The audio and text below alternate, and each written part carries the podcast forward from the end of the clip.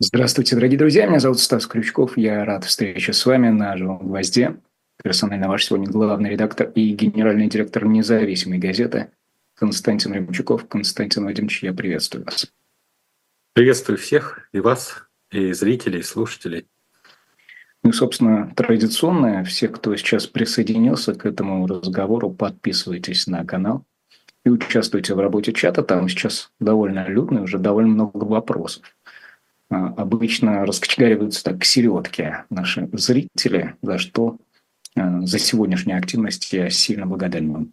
И внешнеполитические темы а, шквалом таким нас охватывают сегодня. Ну и внутри России матушки есть о чем поговорить, Константин Ильич. Я хотел бы поговорить, наверное, о том, что в России сейчас объединяет людей. Ну и темой минувшей недели стала Башкирия – на взгляд, что объединило людей, вышедших на улицы городов этого российского региона? Ну, я социологию не видел, я могу гипотезу э, только выдвинуть. Это совокупность вещей. С одной стороны, тема, с которой выступал, ну, то есть то, что в нем э, обвиняют его в национализме, но национализм разные градации есть, но он присущ э, очень многим. Ну, потом оправдывает, как правило, что национализма нет, но на локальном уровне, на, уровне любого э, такого небольшого сообщества в деревне, в населенном пункте, в городе, когда кто-то э, выступает с националистическим лозунгом, как правило, он пользуется определенной поддержкой. То есть я не сбрасываю вот эти сантименты э, националистические, потому что ксенофобия вообще пронизывает э, умы э, всего мира. Более того, вся глобализация, э, которая 30-40 лет была главной идеологией в мире, претерпевает серьезнейшую трансформацию из-за экономического национализма, назовем его так. Это смягчил Запад, назвав экономическим национализмом, когда говорят, я не хочу мигрантов у себя, я не хочу терять рабочие места для себя. Ну да, это вроде не та форма ксенофобии, за которую надо наказывать, а это рациональные мотивы экономического национализма. То есть национализм широко распространен. Я допускаю, что здесь э, на, на националистическая тема присутствовала, она пользовалась определенной поддержкой. Экологическая тема, она легитимизирует любой протест. Ну, если у человека есть э, определенное напряжение, и он хочет его выразить, и вдруг подвертывается тема, будь то мусоросжигательный завод, будь то загрязненная река, будь то выхлопы из какого-нибудь химического комбината, э, все равно э, человек чувствует, что он вправе э, выступать здесь. Вот. Ну и, наверное, какие-то общие напряжения, связанные с нервностью жизни в последние пару лет, наверное, накапливаются у людей. Это стало политическим фактором вот на сегодняшний день, потому что ну, фактически э, в разгар предвыборной кампании, какой бы она ни была, и, собственно, среди э, вот тех моментов, о которых э, я спросил, вы не упомянули, мне кажется, социальной справедливости. Разве там этого не звучало? Разве не к этому примешана экологическая и националистическая повестка? Я поскольку про социальную справедливость меньше всего понимаю из всех вот этих противоречий, серьезно, я э, и даже мы с вами говорили, я никогда не понимаю про социальную справедливость до конца. Я не понимаю исходный мотив, э, в чем она состоит. Я всегда вот то, что выглядит как социальная справедливость, могу редуцировать до более конкретной претензии. А социальная справедливость что один богатый, другой бедный, одному можно, другому нельзя, а, это не совсем социальная справедливость, потому что если одному можно, другому нельзя, то это, скорее всего, беззаконие, и э, не имеет отношения к социальной несправедливости. А вот когда у одного много, у другого мало, то тут надо разбираться, почему одного много, у другого мало, почему один богатый, другой бедный. И социальная справедливость такая, с моей точки зрения, левацко-демагогическая вещь, которая пытается ну, на популизме э, захватить людей. Нет, э, еще я честно говорю, я не понимаю, социальная справедливость, я ни разу не сталкивался с людьми, которые бы внятно объясняли, в чем социальная несправедливость. Вот как и про, проходишь всю дорожку. Когда в третьем классе один ученик с утра до вечера учится и получает пятерки, а другой с утра до вечера гоняет футбол, стоит в подъезде, ни черта не делает, получает двойки, тройки, и они проходят всю эту школу, тот отличником поступает в университет, а этот э, троечником едва-едва заканчивает школу или его сбрасывают э, куда-то на более ранних стадиях, там в ПТУ, например. Вот все эти годы ребенок воспитывается, что хорошо-хорошо учиться. И это справедливо, что он получает пятерки. А потом, когда вот этот троечник облысел, у него появился такой животик пивной, он каким-то образом трансформируется в так называемый простой народ, и у него появляется огромная куча защитников в политическом спектре, которые говорят, слушай, простой народ плохо живет, у него маленькие доходы, он там ничего, а этот, а тот отличник уже добился чего-то, у него башка варит, он зарабатывает деньги, вот, и говорят, это несправедливо, давайте обложим того отличника, это политические партии говорят, давайте обложим прогрессивным налогом, изымем у него доход и отдадим вот этому бездельнику, который всю жизнь ни черта не делал. И, и это все называется социальной справедливостью. Если вы посмотрите весь спектр э, леваков, то именно на этом строится отнять, поделить, перераспределить и, или обложить так налогом тебя, успешного, чтобы э, ты стал таким же бедным, как тот, который ни черта не делал. Это тупиковое э, направление. Поэтому здесь я не увидел это социальной справедливости в этом ракурсе в Башкирии. Я просто отвечаю на ваш вопрос, чтобы не забыть его. Хочу сказать, что он не превратился в политический фактор по одной причине, что кто-то, может быть, сам руководитель республики, может, из Москвы э, подсказали, замкнули его на этот конфликт. Вот он стал фронтменом, э, Хабиров, противостояние всему этому процессу. Вся жесткость э, разгона ли, вся жесткость судебного приговора, везде вы видите лицо этого Радия Хабирова, который говорит, да, это те, эти прикрываются, это все. И таким образом он не дал этим лучам переместиться на Москву считать, что это в Москве кто-то, тут республику. И мы увидели, что локализация именно политической компоненты, она свелась к тому, вы хотите противостоять ему в Башкирии, именно как руководитель, давайте противостоять, но тогда здесь нет уже федерального э, компонента в этом противостоянии. Окей, о том, что не локализуется регионально, а по закону распространяется на всю э, страну. Да? Сейчас идет избирательная кампания, и вот Путин сегодня приносит э, подписи в ЦИК, вернее, его представители, 315 тысяч дают. Машков говорит, что там в 10 раз больше. Я, честно говоря, технологии вот этого сбора не очень понимаю, э, не видел. Как не видел там и сбора подписей в поддержку Богданова или госпожи Смирновой – но фактором, безусловно, фактором, видимо, становится то, что объединяет людей вокруг Бориса Надеждина. Мы говорили э, как-то про Дунцову, вы тогда сказали, что в ее случае э, работала некая технология. А вот э, что, если не технология, работает в случае Нет. Бориса Надеждина? Я уточню, чтобы было понятно. Технология работает всегда, хорошая или плохая, лопатой ты роешь, комбайном, это Тоже да. да. Я имел в виду другое, что сам мне показалось на тот момент, вот все, что я слышал у Дунцовой, а каким-то образом я увидел два больших интервью, как-то синхронно они вышли.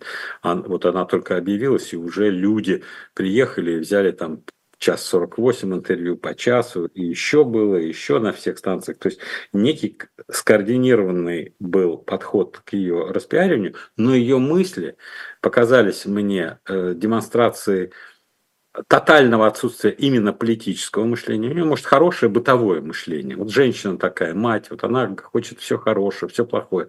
А политик должен обладать политическим мышлением. Это борьба за власть, это очень жестко. Я этого не увидел. Поэтому я сказал, что она не факт политики, у нее нет политической позиции, она фактор политтехнологии. И то, что она сразу заявила, я партию буду создавать, это все политтехнологические вещи, они должны продлевать горизонт надежды для ее сторонников, которые спонтанно образуются, за рамками вот этой конкретной неудачи, что ее отсекли уже на раннем э, стадии ее президентских амбиций, и чтобы они огорченные не разбежались куда-то, им сказали, ребята, а теперь мы создаем партию, а потом мы пойдем на выборы в Думу. Это все называется политтехнология. Так что это я просто уточняю. Надеждин, э, он э, политикой занимался сам. И э, я так понимаю, что долго все судили-редили, он кремлевский ставленник, он по договоренности идет, или сам по себе.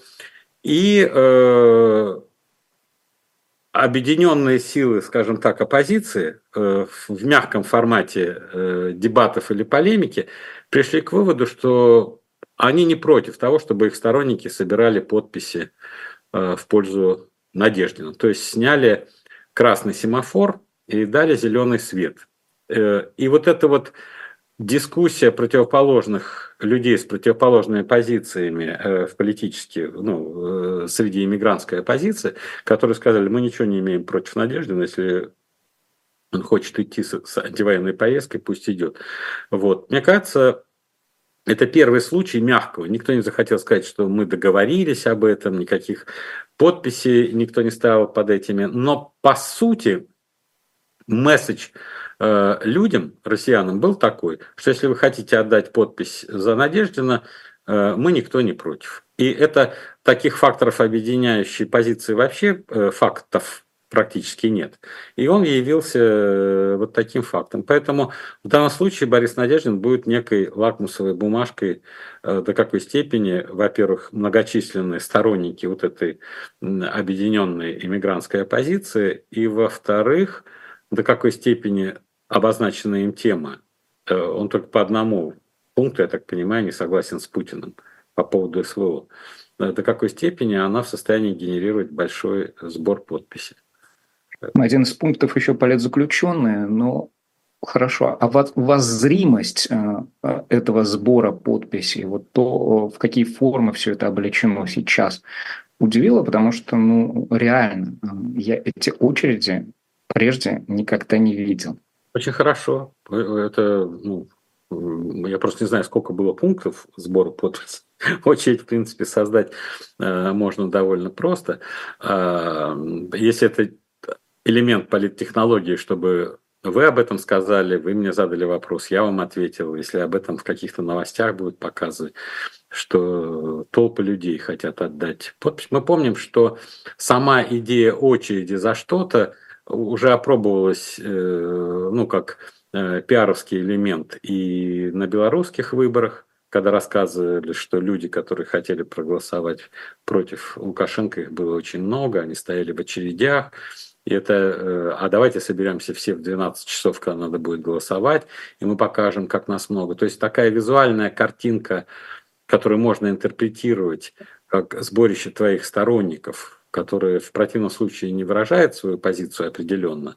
Мне кажется, просто сейчас достаточно э, широко используемая технология визуального доказательства популярности э, либо человека, либо какой-то темы.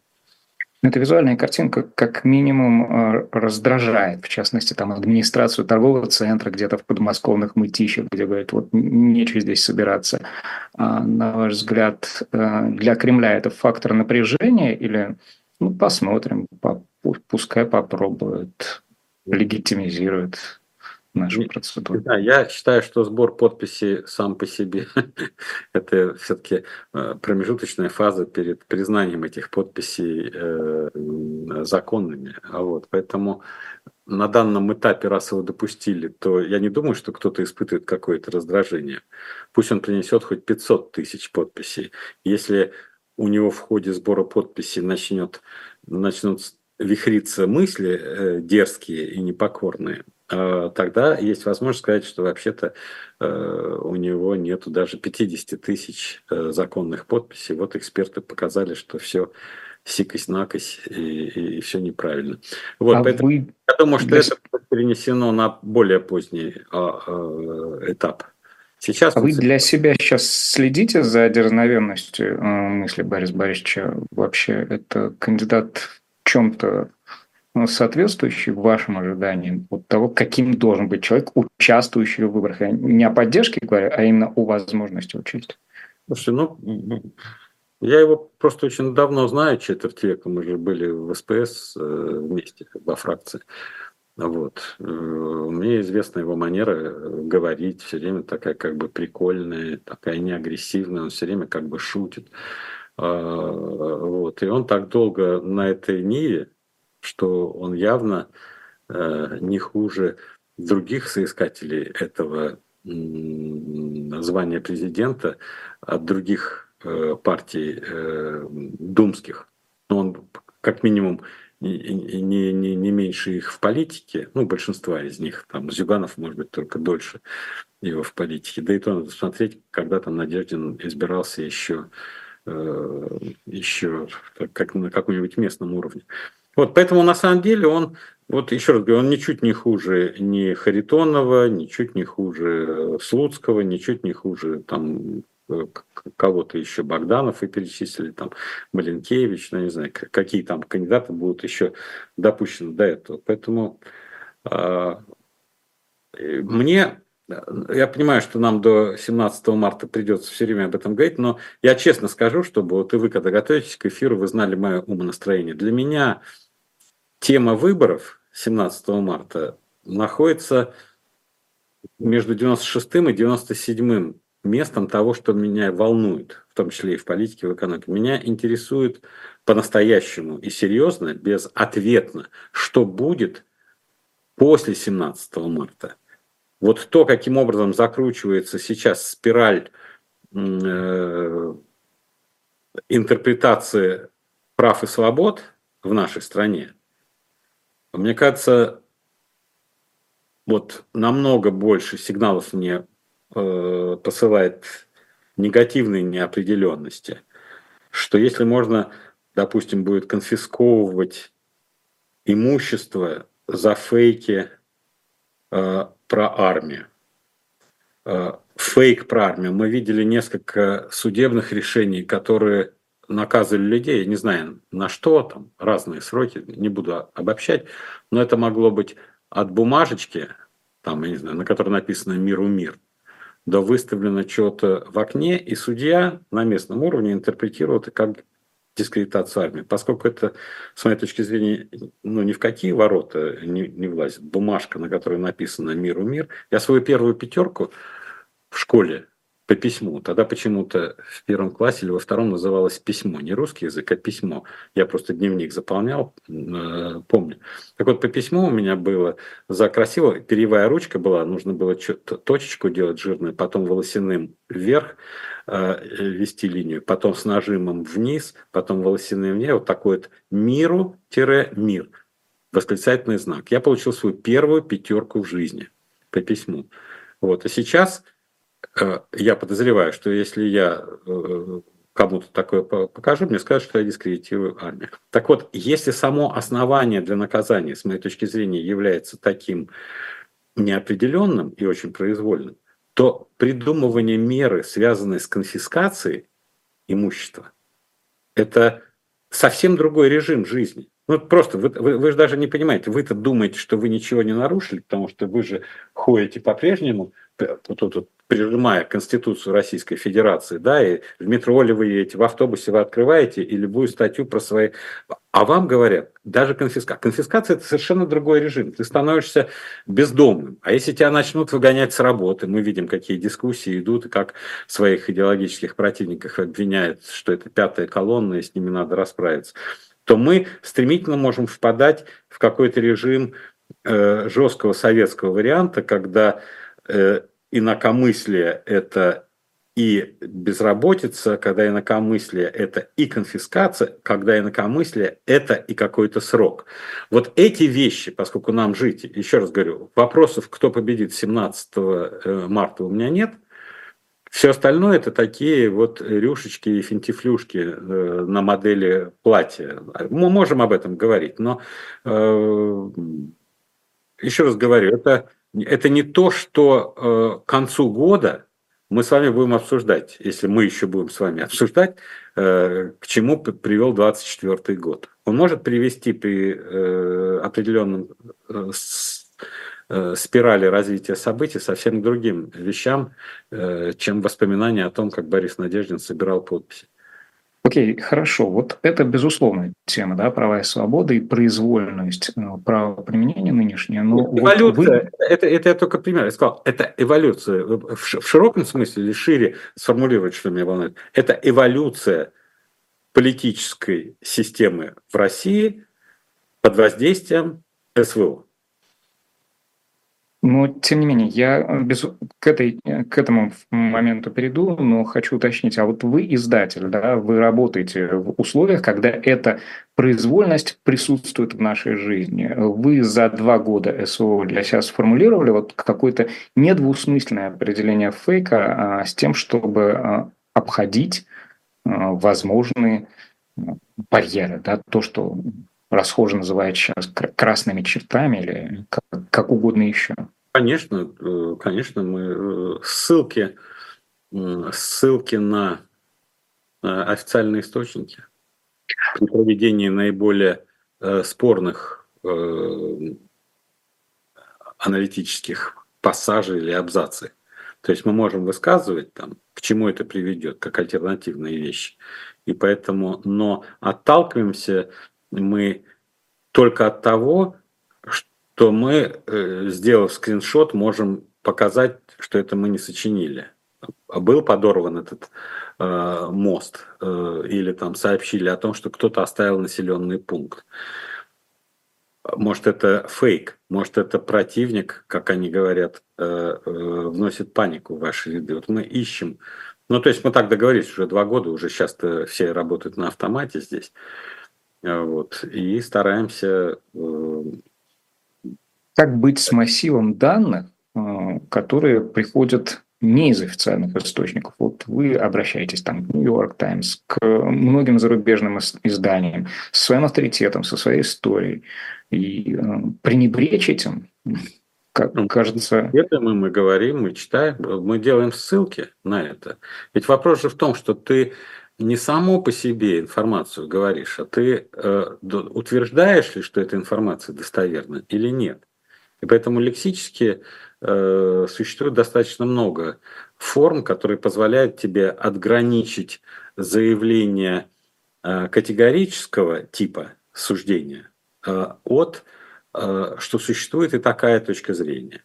Есть несколько э, версий происшедшего.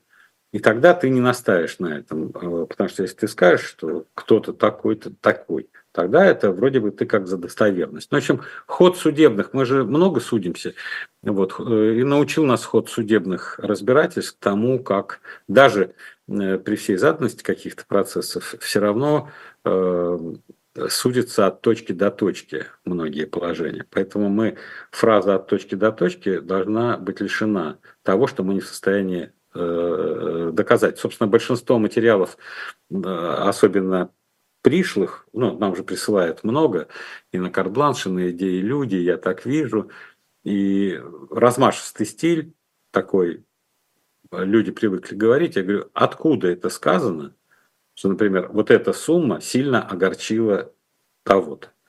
Вот как можно доказать? Ведь человек же может подать на тебя на то, что написал. Вот, э, ему надо было заплатить налога там 10 миллионов, это его сильно огорчило, и он не стал платить, ушел.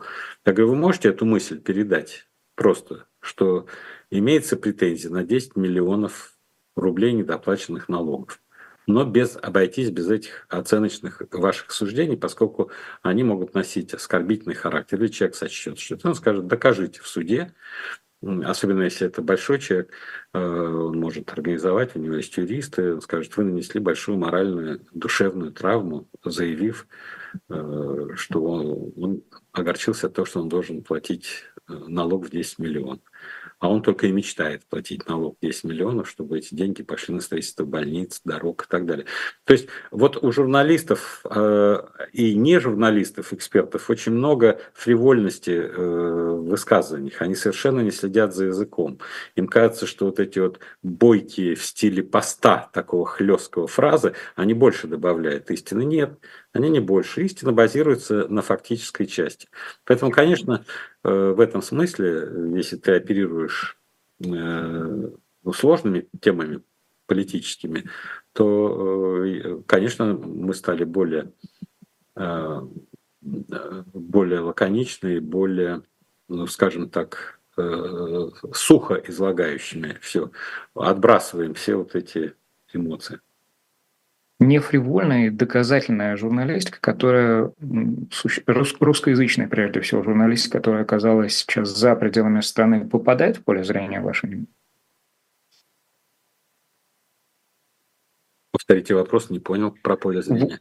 Смотрите, э, ведь значительная ну, часть вы, вы русскоязычной... Скажите, ну только, чтобы я понял, что вы скажете, русский язык... Если, э, если мы соблюдаем те условия, э, о которых идет речь. Вот на русском языке значительная часть журналистики сегодня существует в изгнании, назовем это так, или за рубежом. Или в эмиграции. Или или в эмиграции, или оппозиционные ее называю. Но, э, тем не менее, часто и очень часто э, там нет той самой фривольности, о которой вы говорите, э, есть доказательность. То есть попадаются публикации, которые критериям верификации, фальсификации удовлетворяют. Вот это проходит мимо вашего внимания, или вы следите за, за этим пластом журналистики, которая существует на русском языке, но не соответствует, критер... не соответствует критериям официальности? Я не могу сказать, что я специально слежу, но в, в ворохе всего, что я прочитываю, то есть я вижу и никогда не отказываюсь, я могу включить там телеканал какой-то или YouTube канал, послушать, посмотреть. Но э, тут же все, если уж вы затрагиваете эту тему, э, то тут э, никуда не уйти от э, вопросов, ну то есть э, кто платит за эти материалы Откуда деньги на журналистику? Ведь тут собираются деньги, там, э, а вот если тебе платят, предположим, э, предположим, для того, чтобы ты писал вот то, что вы говорите так добросовестно и все, тебе платят э, какие-то иностранные организации или государственные, или фонды какие-то. Какие условия они ставят э, для вашей публикации? Есть ли ограничения по темам? Есть ли какая-то направленность? Преследуют ли они э, какие-то цели? Ведь если взять шире э, вот, эволюцию отношений Запада к России, то то, что раньше выглядело фрагментарно, а подчас и ошибочным с точки зрения выработки курса для оппозиционеров в борьбе с Путиным – сейчас вылилось в общий универсальный один тезис против Путина, антипутина, Россия без Путина, Россия против Путина и так далее. То есть все редуцировано до одного. А это началось сначала как просто догадка после 2012 года, когда Путин пошел э, на выборы и когда дали утечку о том, что Байден прилетал в 2011 году, и просил Путина не идти на выборы, похлопывал его крепкой рукой по спине и говорил, пусть Медведев идет, не иди. Он говорит, ну народ так решит, я пойду. Байден ему сказал, ну смотри. И после этого западные страны он пошел, они сказали, нет, мы будем с Путиным э, конфронтировать, поскольку он там э, узурпатор власти. И вот с 2012 года по 2024 то, что выглядело, ну, из-за того, что были отношения, были визиты, были какие-то э, участия, сейчас это вылилось в один тезис – против Путина. Вопрос. Вот эти журналисты, которые получают от западных любых э, структур деньги, они работают в этой парадигме, э, в этом ракурсе. Они могут работать в этом, даже добросовестно подбирать эти факты и все. Но сам факт того, вот за деньги, которые они получают, они какой объем свободы у них написать что-нибудь другое. Если этого нет, то тогда э, Э, надо методологически опять расширять. Вы критикуете там, допустим, Соловьеву или Симонян за то, что они Э, ну, государственная пропаганда э, получает деньги. При этом многие исходят из того, что и Маргарита Симонян, и Владимир Соловьев убеждены в том, что они говорят. Я, ну, по крайней мере, мне приходилось слышать, что они говорят, да, это стра- странные мысли, но они в этом убеждены. Они убеждены, они получают деньги от государства, называются пропагандистами. Если ты убежден в противоположном, получаешь деньги от другого государства, которое враждебно, но ты так искренне убежден в то, что ты делаешь, ты тоже пропагандист, получается. Значит, это э, право пропагандистов по личному убеждению за деньги того, чей курс ты проводишь вперед, работать. Если ты не будешь этого делать, будут ли тебе платить деньги? Это сложная тема. И я думаю, что чем дальше, тем больше эта тема э, э, будет, с моей точки зрения, э, подниматься и возникать, потому что пафос любого разоблачителя – он всегда э, имеет и измерение. Э, кто тебе дал такое задание? Вот меня вот интересует. Очень много было расследований, э, пока э, все оппозиционеры были здесь. Прям действительно очень много расследований, такие там и дома, и кварталы, и счета, все. И все рассказывают, как они взяли вот тут базу данных, тут нашли. Вот. А люди во власти, иногда приходилось слушать, они говорят, ну опять ЦРУ слила им все эти базы данных про наши счета, ну не про наши, а про эти счета, про эти яхты, про это то, все. Хорошо. ЦРУ работает, использует оппозицию для этого. Уехали люди. Не очень много расследований такого масштаба. Казалось бы, они на кашту у западных каких-то организаций, ЦРУ может через них любую информацию. Выясняется, что нет. Никаких серьезных расследований с тех пор не было. И тогда возникает вопрос, по крайней мере, вправе мой э, недоверчивый ум задать такой вопрос.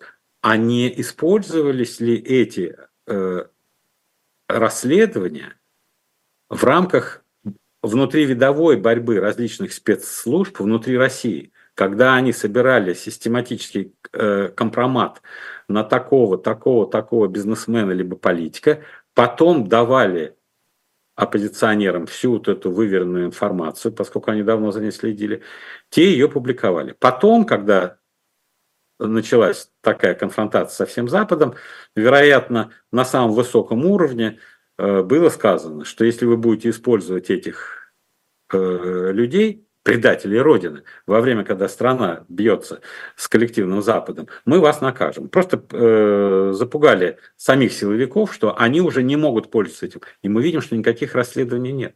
То есть можно говорить на эту тему, можно не говорить, можно задать вопросы и ждать ответов. Но я вижу, что э, весь э, острота опубликованных и обозначенных расследований несопоставимо с тем, что было 3, 4, 5, 6 лет назад. Из чего следует, что, во-первых, не ЦРУ сливала информацию, по крайней мере, для моего мозга. Никакие не спецслужбы, они этим не занимаются. Что это те, кто тут внутри. Вы беретесь за какой-то актив, и ваша собственная служба безопасности начинает собирать вот такие файлы компромата на твоего конкурента. А потом вы это вываливаете куда-то, и все э, складно получается. Вот. Но э, даже и это не так важно. Там смотришь, не смотришь. Я смотрю, если там есть содержательный какой-то момент, он для меня повод, э, ну, получается, пропустил ли я эту информацию, там, если она объективный характер носит и, и доказана или нет. Но э, все больше я вижу э, все-таки э, чего-то такого, что э, атакуют okay по другим соображениям. С запытливостью ума тогда а, выступим и продолжим, потому что на эту тему можно довольно долго говорить. Мы в прошлый раз расстались в преддверии Давоса, и кое-что там было, в частности, Джек Салливан, человек, за которым вы предлагали пристально следить, заявил, ну, чуть ли не о формировании нового мирового порядка. Я читал и на независимый, там говорится в публикации о том, что там обсуждалось наступление эры новой нормальности и шаткого равновесия. А, вот что из прозвучавшего а, в Давосе а, обратило свое внимание в вашем случае да, на себя? И каким образом это может играть в ответе на тот вопрос, который вы поставили, что будет после 17 марта? Да, Значит, я э, следил по мере возможности за Давосом. посмотрел, наверное, 10 или 12 сессий, дискуссий. Ну, какая-то картинка у меня сложилась. Значит, какие, э, ну, как бы, самые обобщающие выводы того, что я могу сказать? Первое. Все маломальски серьезные люди признали, что все, что они говорили год назад э, в Давосе, прогнозируя события на 23 год, ничего не подтвердилось. Все ожидали падения американской экономики, высокой инфляции. Американская экономика выросла больше, чем планировали, инфляция уменьшилась э, на большую сумму, чем тоже планировали и предвидели. Трампа после четырех выдвинутых уголовных дел с 91 пунктом обвинения считалось, что его похоронят. Все эти через год выясняется, что все эти обвинения, 91 пункт, вывели его рейтинг на невиданную высоту. И вот сегодня ночью Десантис, губернатор Флориды, снялся с выборов. Ну, а сейчас посмотрим, хотя Ники Хейли еще там хорохорится и говорит, что она еще поедет в Каролину, Южную Каролину, по-моему, там, где у нее хорошие шансы, или Северная и еще продержится она. Но на самом деле происходит такое спрямление. И опять оно не было э, прогнозируемо. Дальше. Все планируют, что если Федеральная резервная система начнет снижать ставки перед выборами только, то это может показаться, что это будет политически ангажировано. Поэтому крупные эксперты считают, что а, ставка Федеральной резервной системы будет трижды снижена в ближайшие месяцы, чтобы Федрезерв не оказался замешанным в подыгрывании кому-то. А премьер-министр Китая во главе делегации 140 человек. Китай ну, 140 человек, там и бизнесмены, и все эти ходят и всем рассказывают, что они хотят сотрудничать, они хотят развивать отношения, они хотят заключать договора, контракты и все. Десант Китая э, был очень впечатляющим, и э, месседж, который они транслировали, это сотрудничество, это давайте вместе развивать, это, это давайте делать то все, и пятое, десятое. Темы, которые планировали изначально искусственный интеллект, выборы Трампа в Америке, выборы, вернее, и Украина, показали, что продвинуться нигде особо не удалось, потому что в искусственном интеллекте все, как кто-то остроумно сказал, делают вид, что они все все понимают, что такое искусственный интеллект. На самом деле ни черта не понимают, и отсюда дискуссии были максимально абстрактные.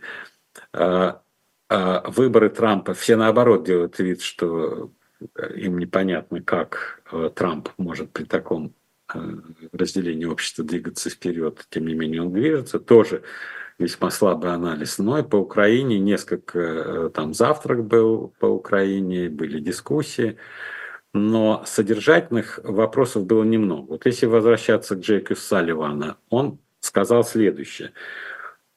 Даже в какой-то момент он сделал акцент. Он говорит, неужели вы не понимаете, что из 61 миллиарда долларов, которые нужно разблокировать, финансовый пакет помощи там, Украине, Израилю, 50 миллиардов останется в Америке.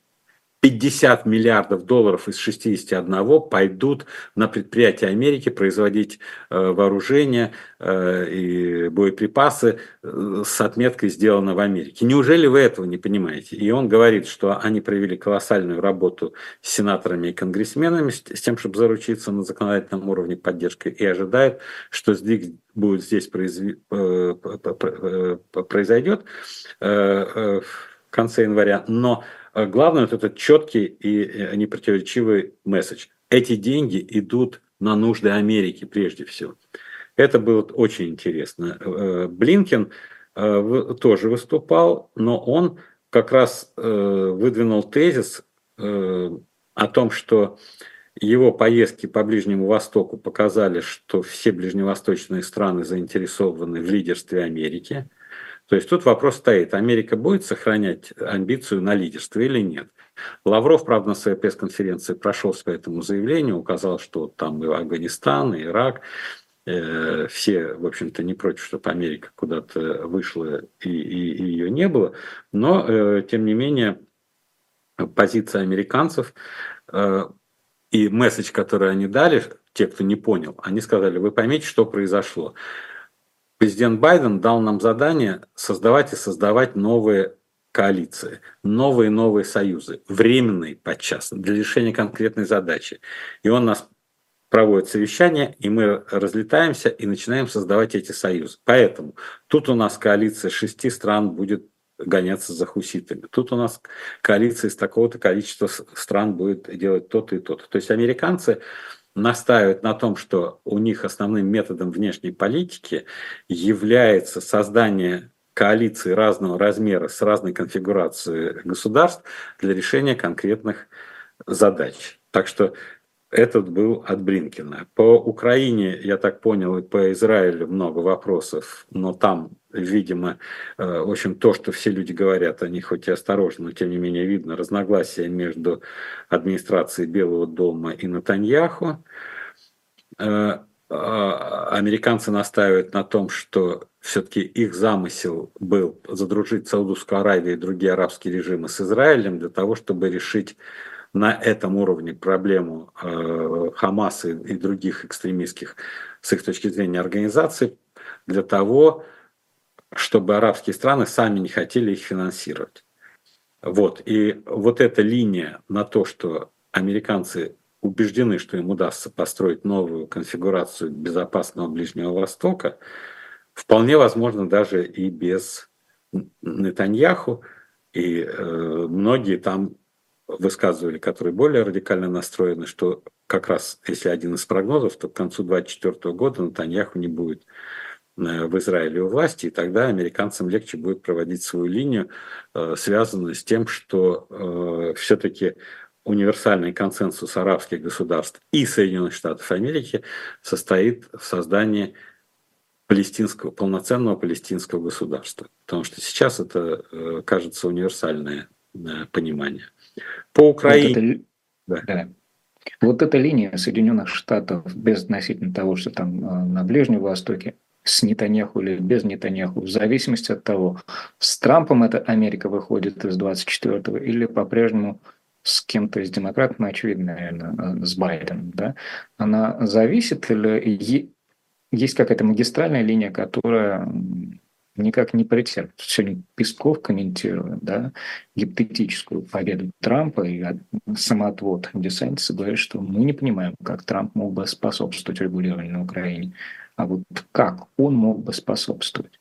То есть принципиально что, что-то бы претерпело в линии Америки. Если Трамп, еще раз говорю, поскольку он э, бизнесмен, и все решения у него, э, они как у такого у выдающегося делового переговорщика. Вот он приходит, э, любит разговаривать с позиции силы.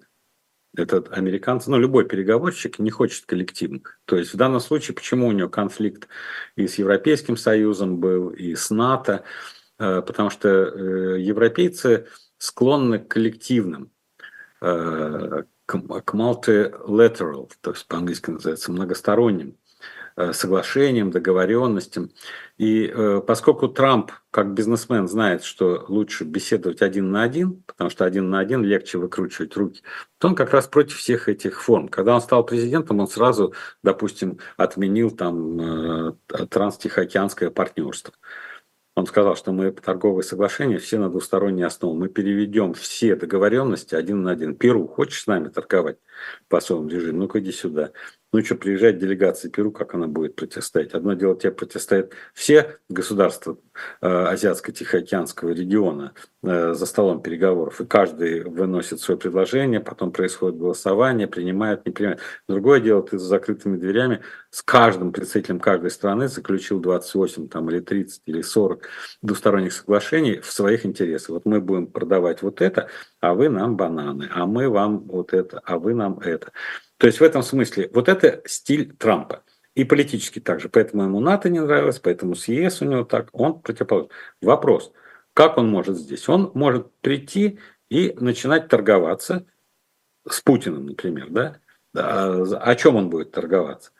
Он будет торговаться, допустим, он будет ему говорить, вот, ладно, Трамп, насколько я понимаю, он считает, что Крым э, э, российский. Это будет справедливо. После этого, как Трамп э, говорит Путину, вот Крым ваш, я понимаю все ваши озабоченности. Давай смотреть по другим территориям, что вы можете отдать Украине, или переходный период, и все. Если Путин согласен, то будет двигаться, если нет, Трамп начинает придумывать санкции, как наказывать, как кого-то финансировать. И это будет, опять же, более решительно, чем сейчас, поскольку он будет э, своей э, властью президентской в этих вопросах пользоваться более решительно и безоглядно, как мне кажется. Вот. Но по Украине я так понял, что из-за того, что ну, все завязли э, в риторике последних месяцев, и все западные СМИ, и все, что это неудача Украины последние месяцы, Дэвид Кэмерон, министр иностранных дел Британии и бывший премьер-министр, он как раз выступил с новым, э, с попыткой продвижения нового нарратива, что говорить о неудаче Украины неправильно. Это ошибочный нарратив, типа навязанный нашими журналистами и всем, потому что на самом деле он говорит, смотрите, э, мне говорят, что рейтинг э, Зеленского упал с 90% до 80%. Бог ты мой.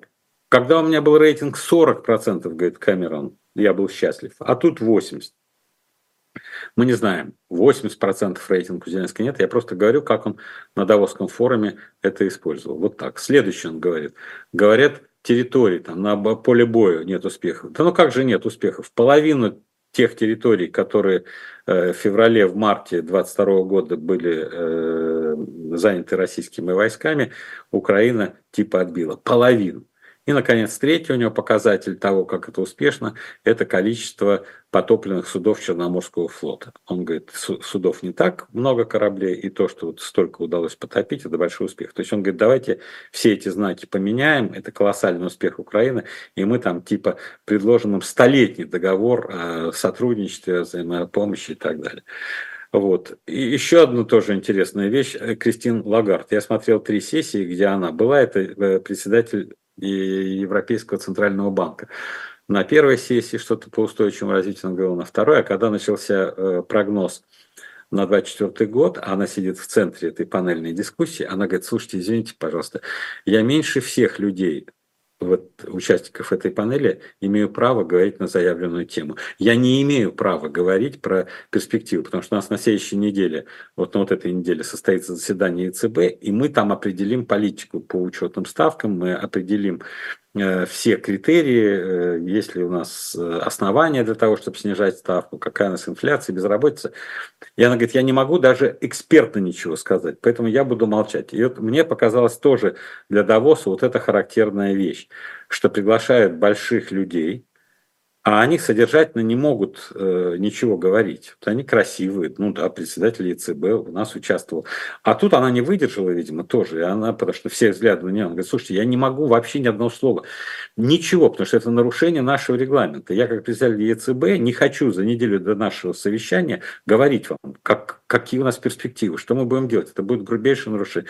Ну и, конечно, э, черти что. И таких достаточно много людей, там председатель ВТО, э, ну, говорят какие-то банальности, э, не, более того, но тоже записные участники. Поэтому с этой точки зрения Давос, если подводить итог, он какой-то как кисель такой желеобразный.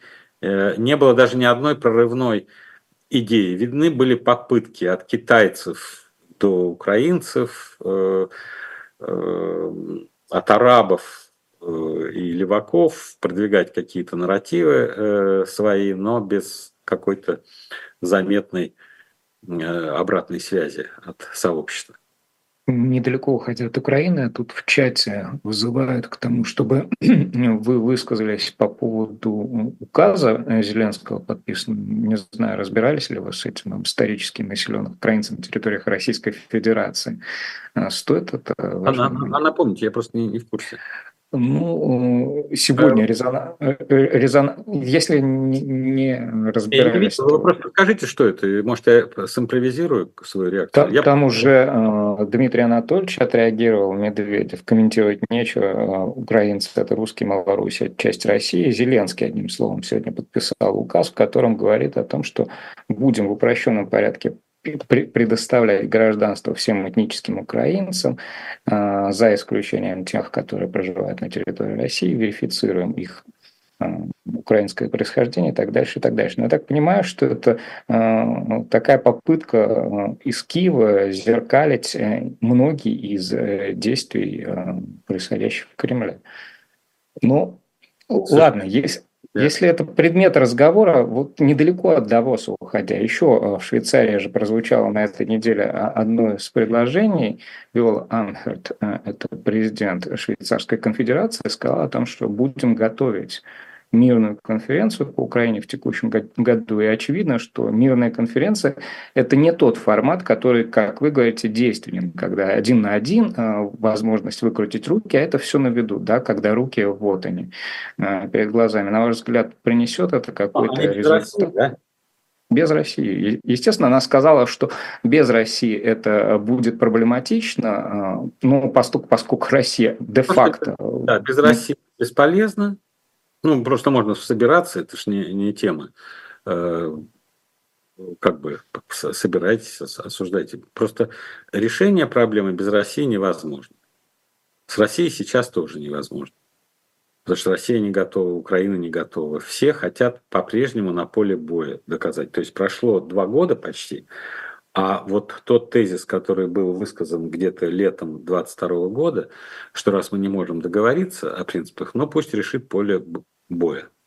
Вот это такой пацанский подход. На поле боя э, э, пусть решать. И сейчас настроение такое.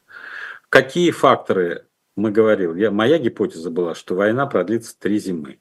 Первая зима, если считать, все-таки 22 год там было холодно, 23 вот сейчас 24 После этого ресурсы, и мой аргумент сводился к следующему. Почему три зимы? На три зимы хватит ресурсов для того, чтобы вести. Мы видим, что на Западе ресурсы подзакончились. Вот. Я смотрел итоговую пресс-конференцию э, после совещания командующих НАТО, очень интересно было, э, западные журналисты задают вопросы. А что, собственно, нового произошло за год? Вы же год назад говорили, нам нужно больше этого, этого.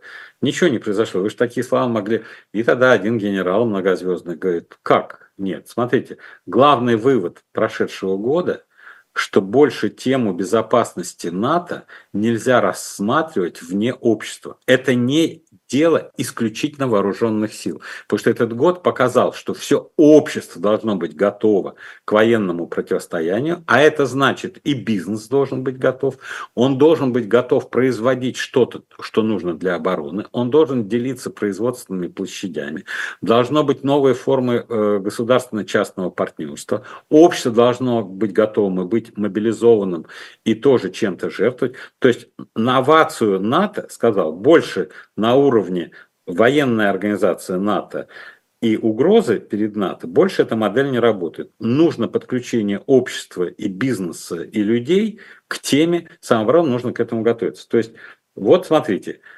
это, это как с другой стороны доказательство моей гипотезы, которую я высказал э, два года назад, о ресурсах. Потому что руководители НАТО провели свою встречу, генералы командующие, и сказали, не-не, мы не можем защитить, потому что у нас нет ресурсов. если мы по-новому не выстроим новые отношения.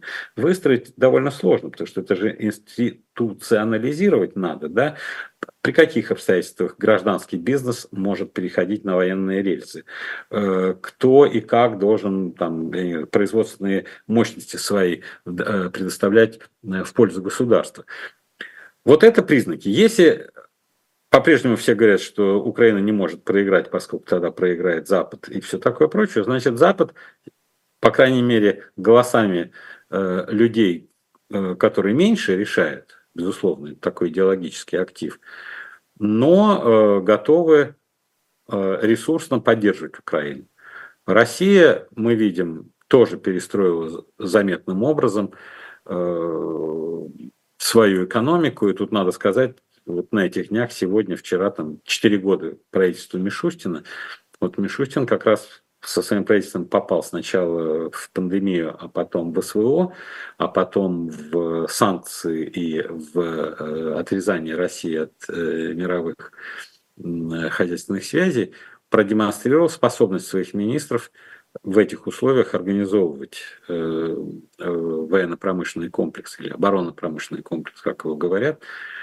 Вот. Но сколько хватит этого ресурса? Вот у нас сегодня Э, подшапошная статья в газете о том, что этих ресурсов будет не так много, которые будут платежный баланс и спрос на доллары поддерживать, потому что они все-таки истончаются.